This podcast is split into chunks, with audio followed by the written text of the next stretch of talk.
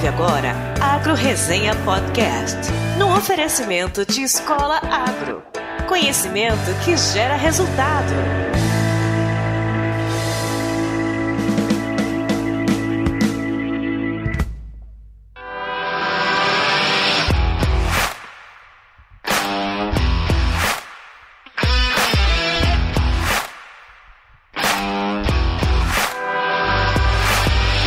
Olá pessoal, aqui quem fala é o Paulo Ozaki. Seja bem-vindo ou bem-vinda a mais um episódio do Agro Resenha. Como você sabe, a porteira desse podcast não tem tramela para quem busca se informar sobre assuntos ligados ao agronegócio.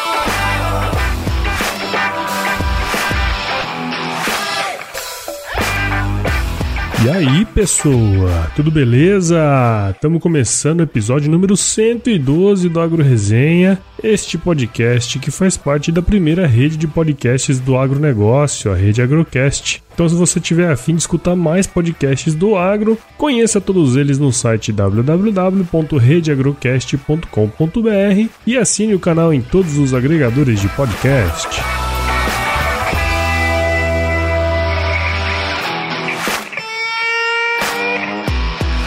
Bom, muito bem. Para quem viveu na década de 90 e sacou a referência do nome do episódio, né?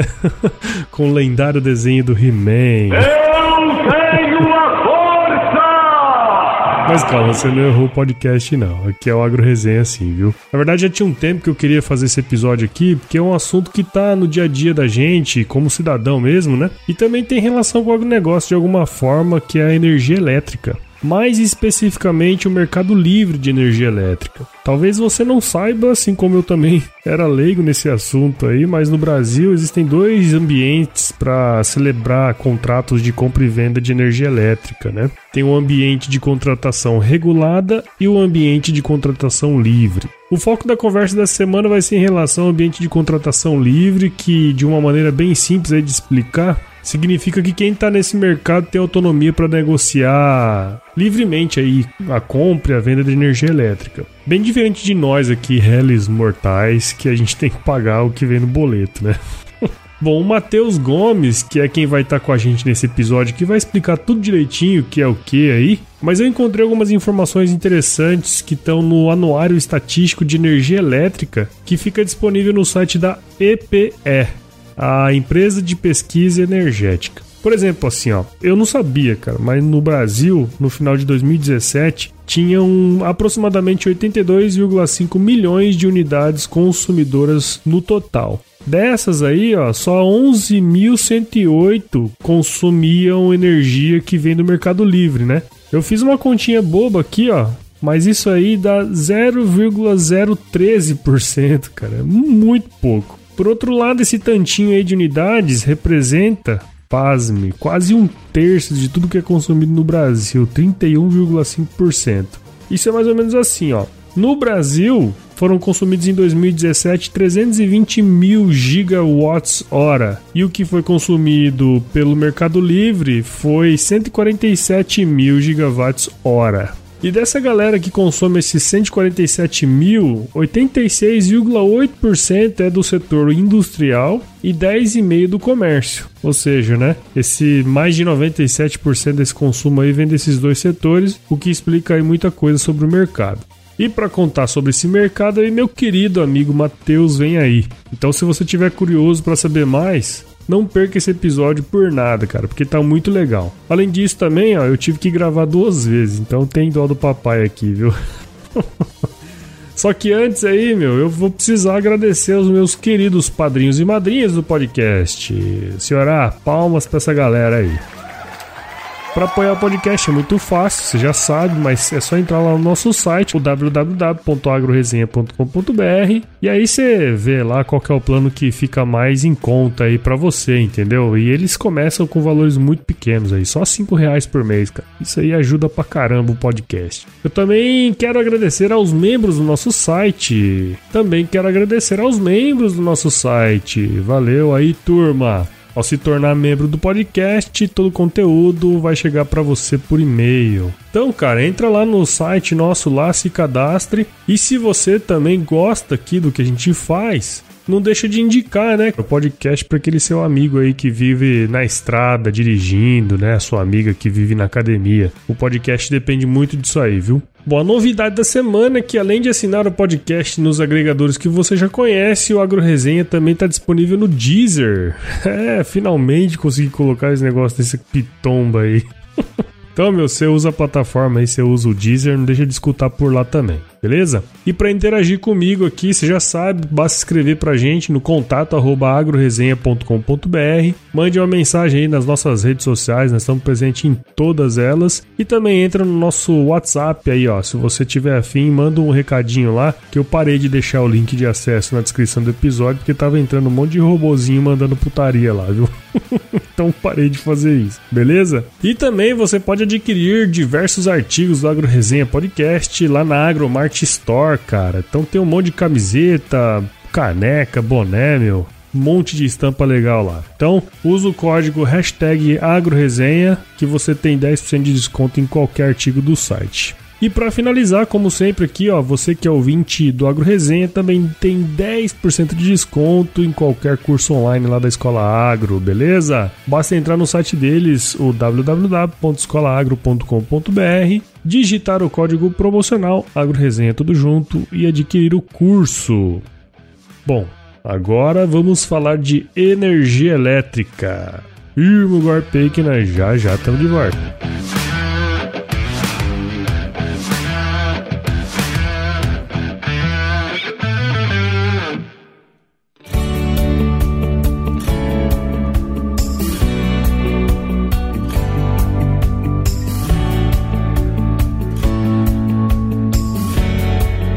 Bom, pessoal, tô de volta com o Matheus Gomes, que é consultor de Mercado Livre de Energia. E pasmem, ex-morador da República mais tradicional de da Exalc, a Coração de Mãe, ainda não, Numas? A mais tradicional, com toda a certeza. Mais tradicional. O Numas é economista pela Exalc e, além disso, como eu falei aqui, é um grande amigo que eu tenho nessa vida. Numas, muito obrigado por participar aqui com a gente e seja bem-vindo ao Agro Resenha Podcast. E eu que agradeço, meu querido amigo Prudence ou Paulo Ozaki. Já participei uma vez do programa. É verdade. Um especial verdade. Churrasco Dias Moradores da República. é. Um compilado de todos os ex que estavam presentes. Exatamente. Foi muito bom aquele churrasco, inclusive, né? Foi ótimo. Muito bem. Matheus, conta então pra gente, cara, aí um pouquinho da sua história pra gente começar o, o jogo aqui. Bom, eu sou de Guarulhos, nascido e criado em Guarulhos. Fui parar na Exalc em 2006. É, eu fui lá fazer economia na Escola de Agricultura da USP, né? Lá eu fui bem recebido por um monte monte de gente, inclusive um gordinho japonês que tá aqui falando com a gente é hoje. É mesmo? Também, né? Olha só. Meu primeiro contato com agro, né, foi lá na Exalc mesmo. Inclusive foi você fez o primeiro contato meu com agro. Verdade. Eu lembro que em 2006 teve um vendaval, eles consideraram até como um mini ciclone na época. Foi mesmo. Ciclone extratropical. Extratropical, exatamente. e aí caiu tudo as árvores da Exalc, destruiu tudo lá e eles interromperam a aula. Eu tava lá no sofá tranquilamente com o bicho de primeiro ano que não ia ter aula. De repente chega o doutor Prudence e fala: Levanta daí, vamos trabalhar comigo hoje. E me levou para alimentar as vacas, né? Uhum. A elas lá um pouquinho. Esse foi o primeiro contato que eu tive com o trabalho em si, né? Dentro do ar. Né? Depois uhum. disso eu fui trabalhar com o Shirota, com o professor Shirota, com o professor Paulo Cidade. Passei três anos ao, ao lado deles ali. Depois fiz alguns trabalhos, um trabalho pro IAC, trabalhei na Datagro também, na área de consultoria de mercado de cana-de-açúcar. Uhum. Acabei depois afastando um pouquinho do mercado agro e fui para o mercado de energia elétrica, onde eu estou agora lidando com o financeiro lá na Dantri Energia. Bom, legal, né, cara? Assim, a, a vida da gente é isso aí, né? A gente vai andando, permeando as áreas e em algum momento a gente encontra alguma coisa que é bacana também de trabalhar, né, Numas? O importante é que ela sempre dá as voltas, mas é sempre a relação que você tem com com o passado, continua, né? Claro, O claro. mercado de energia, de energia continua tendo eh, relação com o mercado agro, então eu sempre estou em contato com esses dois pés aí. Não, mas beleza, Nu, mas assim, ó, eu falei lá no início, né? Você é consultora aí na área de mercado livre de energia. E eu acho que assim, muitos dos, dos ouvintes aqui que vão estar escutando a gente, eles provavelmente não devem conhecer esse mercado, assim como eu também não conhecia, né? Até a gente marcar esse bate-papo aqui. Pra gente começar mesmo, de fato, a, a falar um pouquinho sobre isso, acho que seria bacana se você desse pra gente uma palhinha do que que é, como funciona esse mercado livre de energia. Eu não sei se é porque ele é muito novo, mas a maior parte da população não conhece o mercado. Uhum, né? uhum. A gente não tem muita informação sobre isso. É, eu também não conhecia antes de entrar, antes de trabalhar com, com essas atividades, mas o melhor jeito da gente entender o mercado livre é entender o mercado cativo, que é o, Uhum. o oposto a ele, né? O outro Que é o que a é gente outro sabe, mercado, né? É o, mercado, é o mercado comum que a gente tem, né? Você Uhum. aí na sua casa, por exemplo, a distribuidora da sua região, não sei se é Energisa Mato Grosso, provavelmente, né? Uhum, provavelmente. é, ela Provavelmente não, é, né? é ela, né?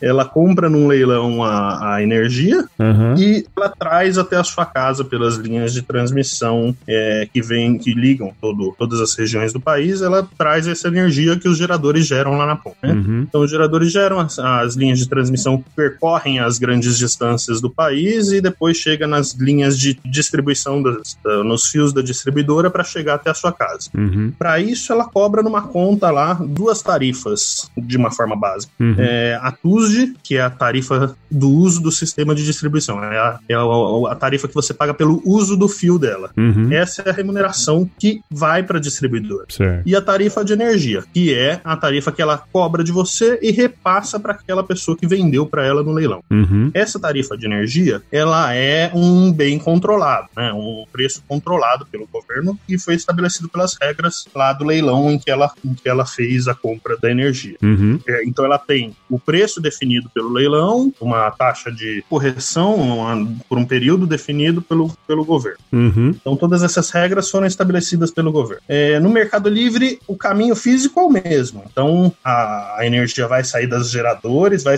percorrer o país no, no sistema único aí das transmissoras Uhum. e chegar até as distribuidoras para chegar até a sua casa. Por isso a gente vai continuar pagando essa tarifa TUSD, que é a do uso do fio, você Uhum. vai continuar pagando para a distribuidora local. Certo. Mas a energia você vai comprar diretamente com quem você deseja comprar. Então você vai Hum. negociar livremente o preço, vai negociar livremente o prazo do contrato de energia, você vai negociar livremente as tarifas de correção Uhum. desse preço, diretamente com quem você comprar. Pode ser um comercializador, pode ser diretamente o gerador, mas é muito difícil. Na Uhum. maior parte dos casos, pode ser até mesmo a sua própria distribuidora. né? Certo. Então, o Mercado Livre é essa outra modalidade de você separar o que é transmissão de o que é energia, que é preço Uhum. de transmissão e que é preço de energia. Bacana. Então, basicamente, não que você tire o intermediário aí, né? Na verdade, você muda ele, né?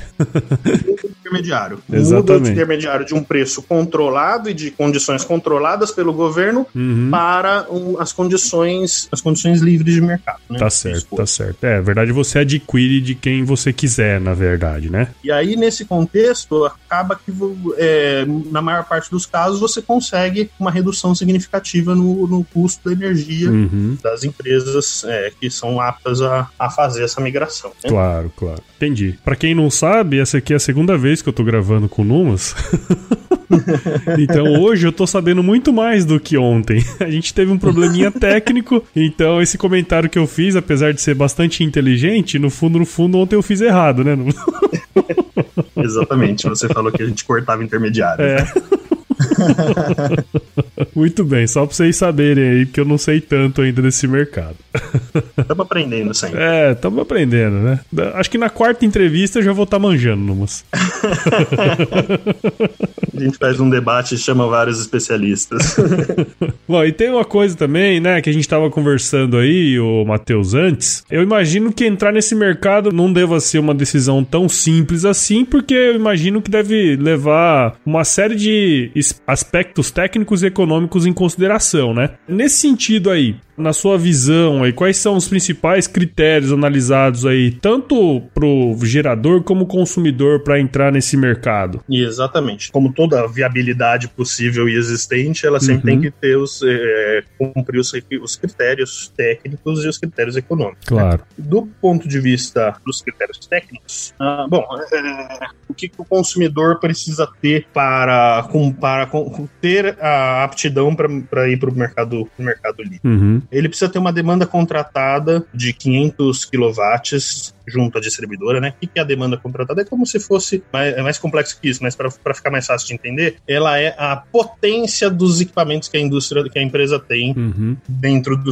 da sua estrutura. Então, se você precisasse puxar a energia para ligar tudo ao mesmo tempo, quanto de energia que você teria que Essa quantidade de energia tem um período? É por mês, por ano? Como que é? a demanda contratada, é como ela é uma potência, ela é para aquele momento imediato. Ah, ela tá, é justamente entendi. a energia dividida pelo Entendi. ela é para cada, para cada momento. É como se fosse, a gente gosta de falar de forma mais didática, que é o tamanho da bitola do fio, é o quanto Uhum. o fio precisa conseguir carregar é, de energia, Entendi. entendeu? Uhum. Esse requisito é um requisito básico, mas ele- existe a forma de, de você mudar. Existem algumas estratégias para você para você passar por esse requisito. Por exemplo, duas empresas que têm o mesmo CNPJ raiz Uhum. e que estão dentro de uma, uma mesma região, Uhum. que a gente fala, não é a região idêntica ou a região geográfica que a gente conhece, norte, sul, sudeste, mas dentro da região é, do- para o sistema elétrico. Uhum. Se ela está, por exemplo, aí no centro-oeste, você tem duas empresas que estão que não são ligadas uma à outra, mas que têm o mesmo CNPJ raiz, quer dizer, são a mesma empresa com duas unidades. Uhum. Você consegue somar essa demanda contratada das duas. Ah, entendi. Então, tem uma série de especificidades que é, que é mais fácil a gente, como técnico, avaliar a possibilidade de entrada ou não. Por isso que é Uhum. sempre importante vocês procurarem a gente é, na hora de, de verificar a viabilidade técnica e econômica do, da migração. Tá? Entendi. Existem outras regrinhas, mas essa é uma- é a básica do, do ponto de vista técnico. Do ponto de vista econômico, é sempre importante a gente saber, a gente precisa ter uma noção de qual, qual o contrato que você tem com a sua distribuidora, que você vai precisar rescindir é, esse contrato de, de fornecimento de energia, Uhum. e aí geralmente tem alguns tipos de multa, então a gente precisa entender exatamente qual que é a situação em que você está enquadrado. Entendi. Existe a troca do relógio de medição, porque o relógio de medição do Mercado Livre é diferente. Uhum. Então, uma série de custos econômicos que a gente precisa jogar na balança e ver se faz sentido a migração ou não. E do lado do cara que comercializa, né, o do gerador, tem alguma coisa assim, não? Uma usina de cana-de-açúcar, por exemplo, esses geradores geralmente já estão no Mercado Livre. Ah, entendi. Seja porque fizeram algum tipo de leilão, participaram de algum leilão,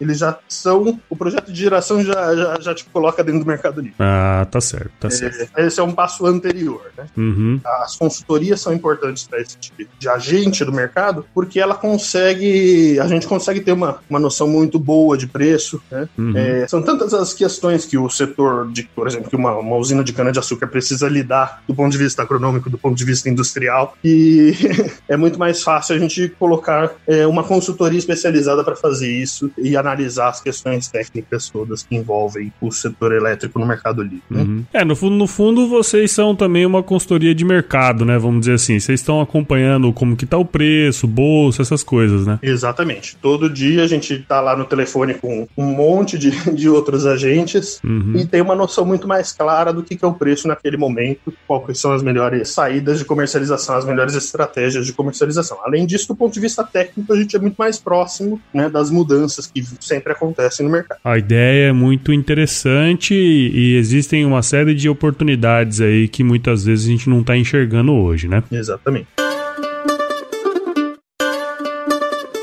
Óbvio que isso aqui é um, é um podcast voltado um pouco pro, pro setor agro, né? Não tem, não tem dúvidas. E eu acho que tem muita gente que está escutando que gostaria de saber como que esse mercado livre de energia ele pode ser implantado no agronegócio. Como a gente já disse agora há pouco, do ponto de vista dos geradores de energia, aquelas usinas que trabalham com cogeração de energia e vendem esse excedente para o sistema elétrico, Uhum, eles fazem isso por meio do mercado livre. Né? Do ponto de vista dos consumidores, muitas agroindústrias têm potencial e têm uma demanda energética, que uma, uma intensificação energética que Uhum. provavelmente realmente traz viabilidade para redução desse custo importante. Ah, legal. Geralmente a gente coloca como exemplo atividades que envolvem controle térmico, aquecimento, resfriamento feito por meio de energia elétrica. Uhum. A gente tem aí os frigoríficos, os laticínios, né? Sim. Diversos tipos de agroindústria que podem ter uma demanda energética muito grande, uma demanda elétrica muito grande, Uhum. e que a redução desses custos vai trazer um ganho de competitividade muito grande. É, e a gente até comentou, né, antes aqui, que assim, é, redução de custos para uma indústria como uma, um frigorífico, até mesmo a indústria de ração, né, cara, que usa bastante energia elétrica também, é, isso confere um ganho de competitividade muito grande, né, cara, assim, e a gente pensar na cadeia como um todo, isso tem um benefício muito grande, né? Exatamente, ainda mais porque a gente está falando de mercado agro, que é um mercado de competitividade intensa, Uhum, é, de competição intensa. isso. A competitividade, o ganho de competitividade é sempre muito bem-vindo, e esse geralmente é um custo muito significativo para algum segmento, né? Uhum. É, a gente faz aquele comparativo, né? Você pegar é, logística, né? Estradas, vamos dizer assim. Hoje a grande maioria dos bens de consumo aí são transportados pela estrada, né? Se as Exatamente, estradas é forem, o- fossem melhores, certamente teria um, um ganho de competitividade maior, né? Sei lá, as entregas chegariam mais rápido, Exatamente. menos perdas, né? No caso da energia elétrica é a mesma coisa, né? Infraestrutura, né, cara? Então, É, se a gente conseguir são essas- reduzir... esses tipos de, de custos que a gente embute naquele custo Brasil, né? É, exatamente. É, o próprio Tiago Pituchita, nosso bicho, É. falou sobre logística e sobre armazenamento e sobre, e sobre transporte e mostrou que essa, esse tipo de, de redução de custos é muito importante para um setor tão competitivo como, como a agroindústria, né? É, é. Como o É. setor agro, né? Como- Exatamente. Não, e tudo isso é infraestrutura. Infraestrutura é, é tudo quando você fala em termos de competitividade, né, cara? Não tem jeito. Exatamente, é a base de todas as atividades econômicas. não tem jeito. Exatamente. É, porque se você for parar pra ver, ah, querendo ou não, a gente é bastante competitivo porteira dentro, né? Exatamente. Assim, os produtores, cada vez, cada ano que passa, estão produzindo mais, estão Uhum. fazendo as coisas de um modo melhor. Óbvio que tem muita coisa pra melhorar, mas nós somos. real- Tecnologia, É, a tecnologia tá tecnologia disponível, né? aplicada dentro dos próprios grãos, tecnologia dentro Isso. da porteira, e a gente precisa transformar isso também na, no fora porteira, né? Claro, claro, claro, com certeza, sem dúvida. Bom, bacana, Numas. E pro futuro, cara, o que, que você enxerga aí pra esse mercado livre de energia? Como que é, vocês têm trabalhado o plano aí pro, pro, pros próximos anos? Paulo, muitas coisas vêm sendo discutidas aqui no, recentemente, é, esse ano principalmente, foi é, a gente teve muita, muitas questões que dentro do mercado de energia elétrica, do mercado livre, que acabou é, acelerando um pouco algumas discussões. Uhum, Tem algumas discussões mais técnicas, né, como a implantação do TLD horário, a utilização de um terceiro programa para precificação uhum, da energia no tempo. Tudo isso são questões técnicas que estão sendo discutidas já há algum tempo e que agora aceleraram um pouco o processo para a implantação disso. Né? certo. É, mas também tem outras discussões que são no sentido de redução da demanda mínima contratada, da demanda mínima necessária para a migração para o Mercado Livre, por exemplo. Discute-se de trazer de 500 para 300 Uhum. essa demanda mínima contratada. Afinal, demanda mínima afinal, fazendo isso, você vai englobar um maior número de empresas, né, que poderiam usar. né? trazer para o Mercado Livre muito mais consumidor. Isso. é, e tornar viável é, a redução desses custos para mais gente, para mais atividades. Uhum, Outra questão que tem também é a figura de um, uma nova figura no mercado, que é o comercializador varejista. Uhum. Essa também vem, vem ganhando corpo cada dia mais, que também é uma forma de você trazer mais gente para dentro do mercado. uhum, Então, a, a, a tendência é a ampliação do número de consumidores que, que o mercado livre pode englobar, uhum, uma tendência mais futura é essa, e também tem uma discussão com relação à segurança, risco, que é- são as chamadas de margem. Hoje o nosso mercado é- tem um nível de risco muito maior do que mercados como o mercado financeiro, por exemplo, por causa da volatilidade excessiva, e uhum. porque a gente não tem garantias jurídicas legais é, que sejam fortes no cumprimento dos contratos. Entendi. Isso é entendi. importante ter uma, uma comercializadora, uma consultoria por trás de toda a atividade que envolve a migração de, de consumidores de, e, e a própria gestão dos geradores. E uma pergunta assim, de um leigo aqui olhando de fora: você acha que isso aí algum dia pode chegar nas casas das pessoas, assim, não? A tendência é essa. Não estamos próximos disso muito fortemente, mas a tendência é que isso possa acontecer lá no futuro. Uhum. Como acontece em outros tipos de mercado livre de energia que a gente tem é, no mundo afora. Entendi. Interessante, cara. Muito bom. Falar pra você, viu, cara? Eu aprendi bastante coisa aí com esse episódio aí que a gente fez na aqui primeira ou na segunda? Na verdade, na primeira eu tomei um supapo, né? Eu aprendi bastante agora também. Certo. Foi bom ter feito duas vezes. Eu acho que esse segundo aqui ficou melhorzinho, né? É, exatamente. Foi, por isso que eu, foi por isso que eu aconselhei isso. Até porque ontem eu dei umas cinco bolas fora, né? Eu também. Bom, Matheus, cara, agradeço muito sua participação aqui, viu, na Agro Resenha. Espero que os nossos ouvintes aí tenham entendido um pouquinho mais sobre o mercado livre de energia e entendido que esse mercado pode ter um potencial de crescimento futuro muito interessante, né? Não deixa de ser uma área de atuação aí também para quem tá nos ouvindo, né, cara? Muito obrigado. Perfeito, eu que agradeço, Paulo. Quem tiver alguma dúvida, quem quiser é, analisar a própria viabilidade do próprio negócio, tiver um- uma. Basta mandar conta, a fatura de energia pra gente, Uhum. a gente dá uma olhada. É, lembrando que é pessoa jurídica, tá? É, tem que ser pessoa E jurídica. aí a gente analisa. Eu acabei não falando isso, né? Nos É, requisitos. Tem que ser Muito bem que você lembrou aqui agora. E aí pode entrar em contato com a gente por e-mail, pelo contato arroba dantri, é D de dado, A de abacaxi, N de navio, T de tatu, R de rato, Y, Uhum. ponto com Y de. Y, né? Y de Y.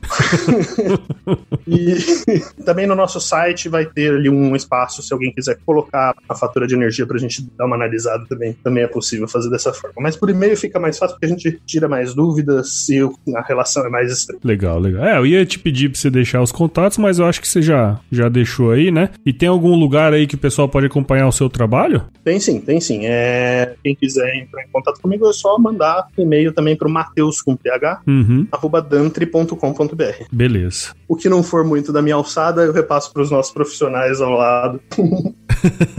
Você pede ajuda aos, aos universitários. E nós temos um time muito completo lá, é muito bom. Legal. Bacana, cara. Show de bola. Então, vamos pro nosso quiz, né, velho? Vamos lá. Então, bora. Quiz. Luminhas, eu sei que você é um cara que gosta muito de música, especialmente as antigas. Eu queria saber aí qual que é a sua música antiga favorita, cara. Cartola, mas o nome da música eu não lembro. Eu vou cantar um pouquinho para você, já que eu Canta gosto aí, de canta, canta, vai. Você é um cantor ex, histórias de cantor. videokê, né, Paulo? É. Ainda é cedo, amor.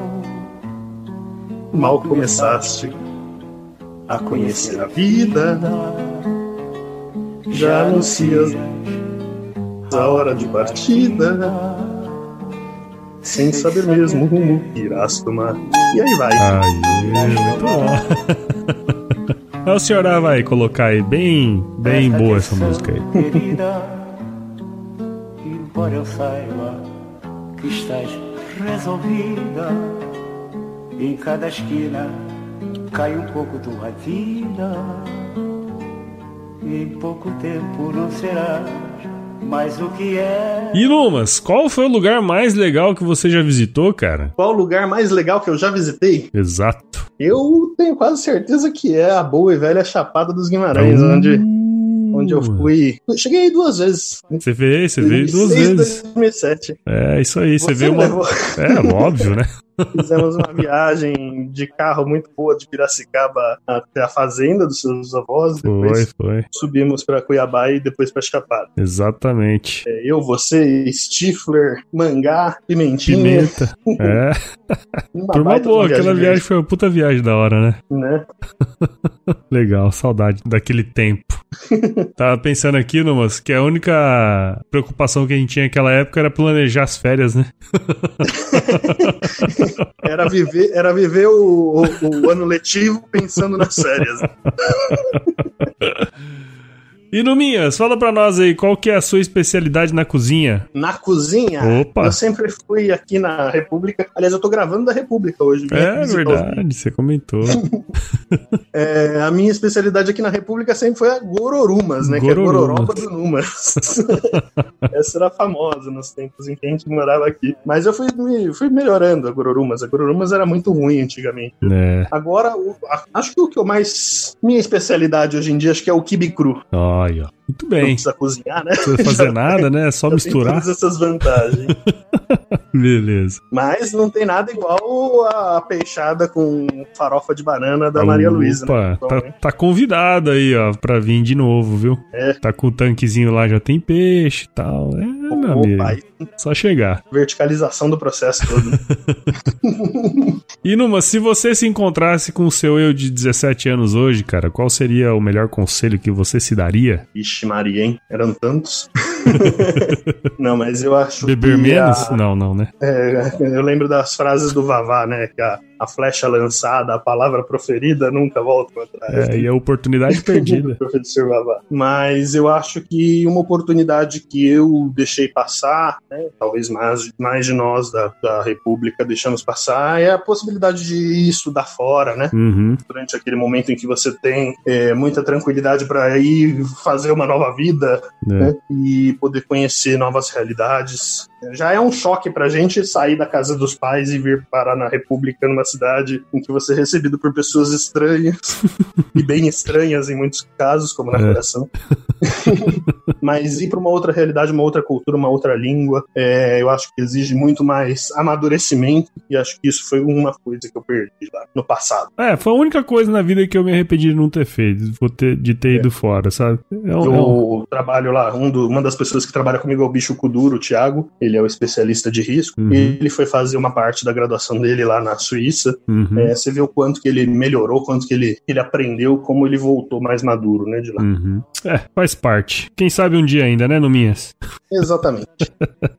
Ainda é tempo. É isso aí, cara. Bom, mas é isso aí, cara. Muito bom. Muito obrigado aí de novo, cara, por você ter gastado aí um tempinho do seu dia pra estar aqui com a gente. E aí a frasezinha que eu sempre falo no final é aquela, né, cara? Se chover não precisa molhar a horta. Mas se não chover, a energia fica cara, meu amigo. Se não chover, o bicho pega. aí aí o, preço sobe, não tem É. jeito. Precisa molhar os reservatórios todos, se não chover. Ouça-me bem, amor, preste atenção, o mundo é um moinho, vai triturar teus sonhos tão mesquinhos, vai reduzir as ilusões a pó.